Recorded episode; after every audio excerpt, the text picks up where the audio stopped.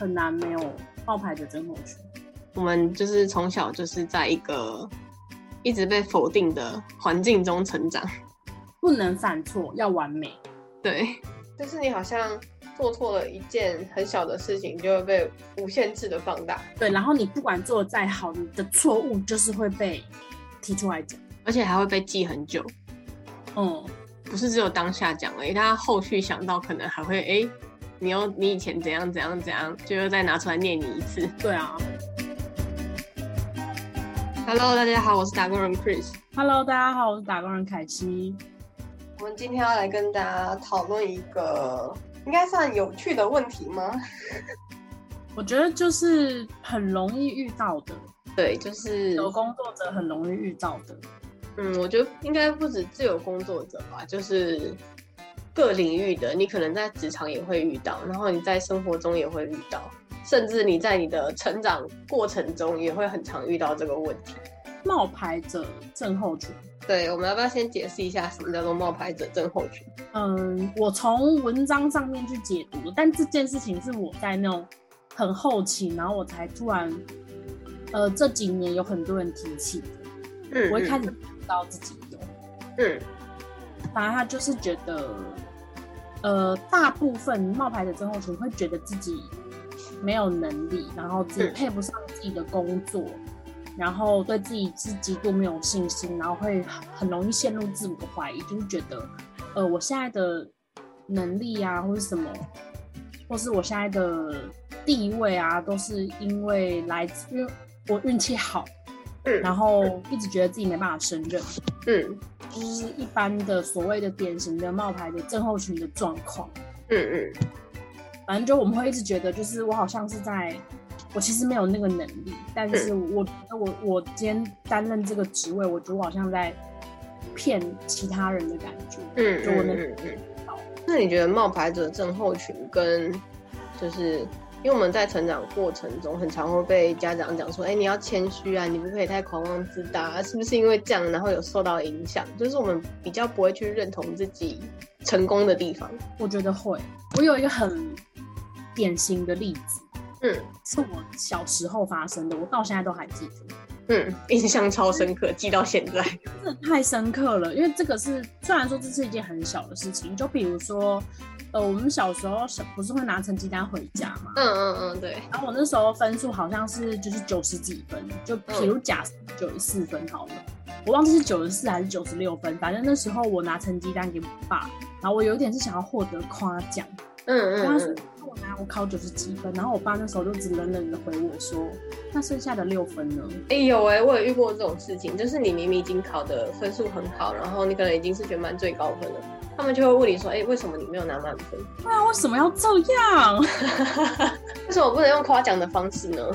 然后就说哇，你好棒哦，下次就是再加油，我们可以获得满分这样。我觉得心情上会比较快乐一点。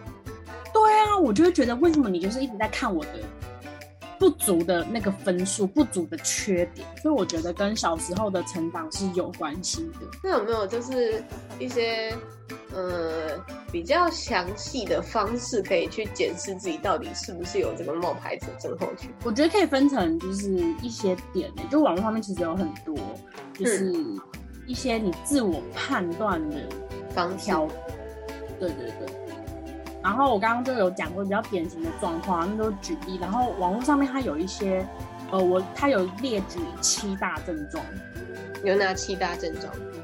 他说一个是在职场上被赋予重任，却担心自己办不到；然后第二个是他觉得自己不够好，所以就是一直还去担心害怕失败。嗯然后当别人称赞的时候，就会有一种真的吗？然后觉得有点羞愧，嗯嗯嗯因为觉得自己在骗对方。嗯然后再来是把自己的成功归于我刚刚提到的运气，嗯然后不是因为自己的能力，嗯，就会很常听到一句话，就哎呀，只是刚好，然后只是运气好了，这样。对对对，但虽然说这听起来很像谦虚，嗯 然后再来是因为担心某一些事情没办法做到完美，所以就会不断的拖延，这应该很常发生在完美主义的人身上。就我们两个身上。对，就嗯嗯，还可以更好啊，就嗯，对，再想一下。对，然后再来是工作过度努力，甚至放假也难以好好休息，害怕停下来就再也跟不上。再来是感情中自己觉得不值得被爱。来，这七点你中了几个？我猜你应该有四个。哎，你怎么知道？大概对，就四个。我应该是七个吧？全中吗？七个权重吗？好像有点严重哎。就我很容易啊，因为我又很完美主义，然后又。有时候思考又特别悲观，所以我觉得这是一个一个循环，就刚好恶性循环。对，哎，但我其实对于第三点，那个别人称赞自己的时候会有会有羞愧感这一点，我感到非常的，嗯，算疑惑吗？就我觉得这个跟谦虚的界定好像有一点，就是我觉得有点模糊。谦虚，嗯，但是很多谦虚就是。你会觉得他很发自内心，觉得他很谦虚，嗯，而不是那种说没有啦，没有啦，不是这样子的啦，那种。因为我觉得谦虚是可以感觉到，可是那种很急忙去否定你的那种感觉是，就是很明显，你就会觉得，哎，这有什么好？你就接受啊？为什么你不接受？这是一个迫切感上的差异。我觉得是这样，就是那个界。我大概知道你在讲什么。对。但是第三点，这个我有改善。嗯，就称赞别人称赞自己的时候会有羞愧感。以前我觉得，嗯，别人他可能称赞我什么，比如眼睛很漂亮。嗯嗯，那我就会觉得有吗？你干嘛这样？没有吧？还好吧？对啊，你是不是就是是要先给我糖，再给我鞭？再赏你一巴掌呢？对啊，就是有一种这种感觉。嗯，然后这样对我。都没好处，这样，到后来就很欣然的可以接接受啊，就随着年纪增长的时候，这部分，就是别人称赞你，就会很开心的接受他这样。反正就看情况啊，就当我自己有意识到这件事的时候，这件事情的时候，我也会就是哦，好谢谢你这样子，就是真的谢谢对啊。有时候我就会别人不称赞我，我也会称赞自己啊，就觉得我好棒啊。这个真的是可以改变的，就是你一个心态上的转变，然后你就会变得比较算有自信嘛。啊，就别人不夸我，就夸自己，就自己夸自己。对，反正我就是这样，我就是好。昨天有一个朋友跟我说，他觉得呃，他我们两个长得越来越像。嗯，就说那很好啊，那你也越来越漂亮嘞。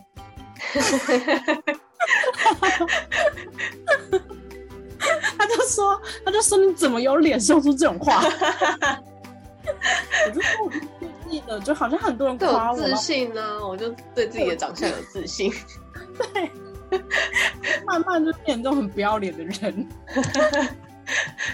我问你一个问题哦，你觉得你自己在呃哪一方面冒牌者症候群最严重？是职场啊，还是爱情，还是生活上？我觉得是职场，就以前去面试啊，你看打开一零四的时候，嗯，都会会有一个很多很多人会有一个情况，他就是点了这个职缺，他想要去应征这个，可是他条件列很多，嗯嗯嗯，然后我就会觉得我不符合，嗯，我就不去投履历，就把它关掉了，对，我就会觉得因为我没有这个能力，嗯，然后这是第一阶段的自我怀疑。嗯嗯，然后第二阶段是可能我入职了，嗯，我就会觉得我可以做到吗？所以职场上是比较明显，然后等到你可能真的离职，然后你就会回过去想，就想说哇，是真的做的不好哎，然后当时这真的是运气进去的工作啊，这样子，就会开始拿那些当初来否定自己，来攻击自己，对对，然后在工作期间也会觉得。啊，就是这个担很担心，就是做不好这件事情做不好，然后做不好的话，又会影响到上司对我的印象什么什么之类的，然后就会在工作里面拖延，嗯，然后他们就会觉得，哎，你怎么都没做事，嗯嗯嗯嗯，哎，这真的是一个恶性循环哎，是啊，超明显的。你呢？我应该也是职场吧，生活没有吗？我觉得生活好像太自律了。对不起，问反了，你可能是工作。职场或者是创业过程，我觉得创业过程很容易产生这种对自己的疑惑，就是哎，我真的有办法做到吗？我真的有办法就是可能带着我的团队，然后创造一些好的成绩嘛之类的。会担心是不是？对啊，但后来有时候就是会把这个念头摆在后面，就想说，嗯，反正我们现在就是该做的事情都先做了再说，想那么多干什么？对，你不用担心啊。但我觉得我自己调试的算还好吧，还可以。我觉得你调试的蛮好的，因为我完全没有这感觉。还是我太迟钝？哎，没有好吗？你，我觉得你已经算是对别人的情感啦非常敏感的一个人。是吗？我对你也就很不敏感，完全不管在想什么。那可能是我就是你知道埋的比较好。那我觉得你就是一个情绪有点平淡的人。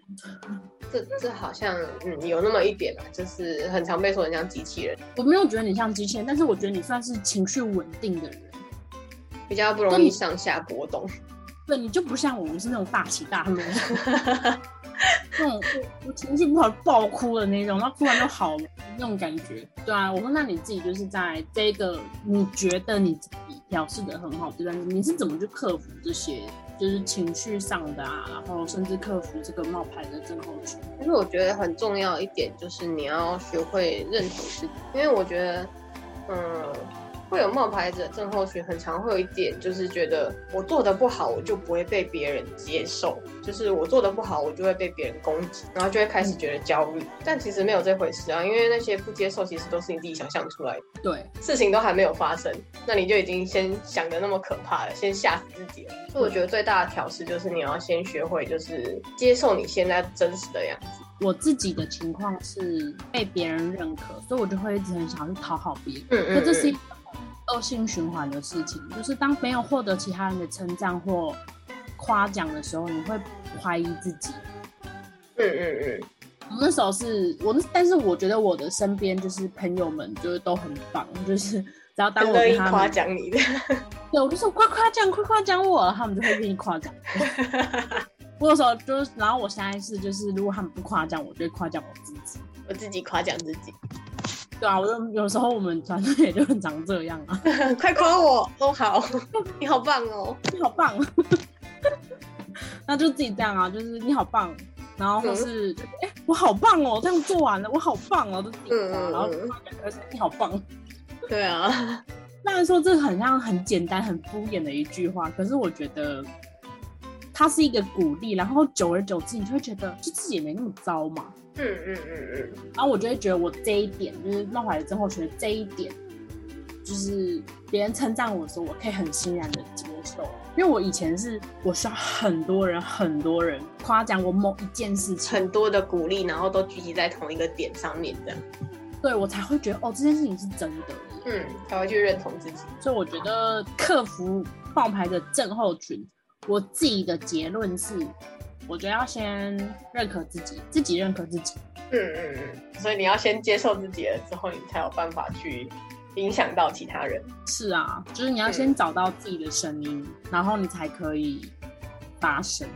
对。但我觉得就是真的很多人会在自己的生活上啊，然后工作上，然后感情上遇到。冒牌的真火群。那这集的最后，我们就邀请我们的听众朋友来跟我们分享一下，有没有一些就是冒牌者症候群的症状或者是故事发生在自己身上？如果有的话，可以填我们下面连接的表单来回复我们这一集的内容。对啊，你不是一个人，可以回复我们。没错。那今天的节目就到这里喽。嗯，拜拜。拜拜。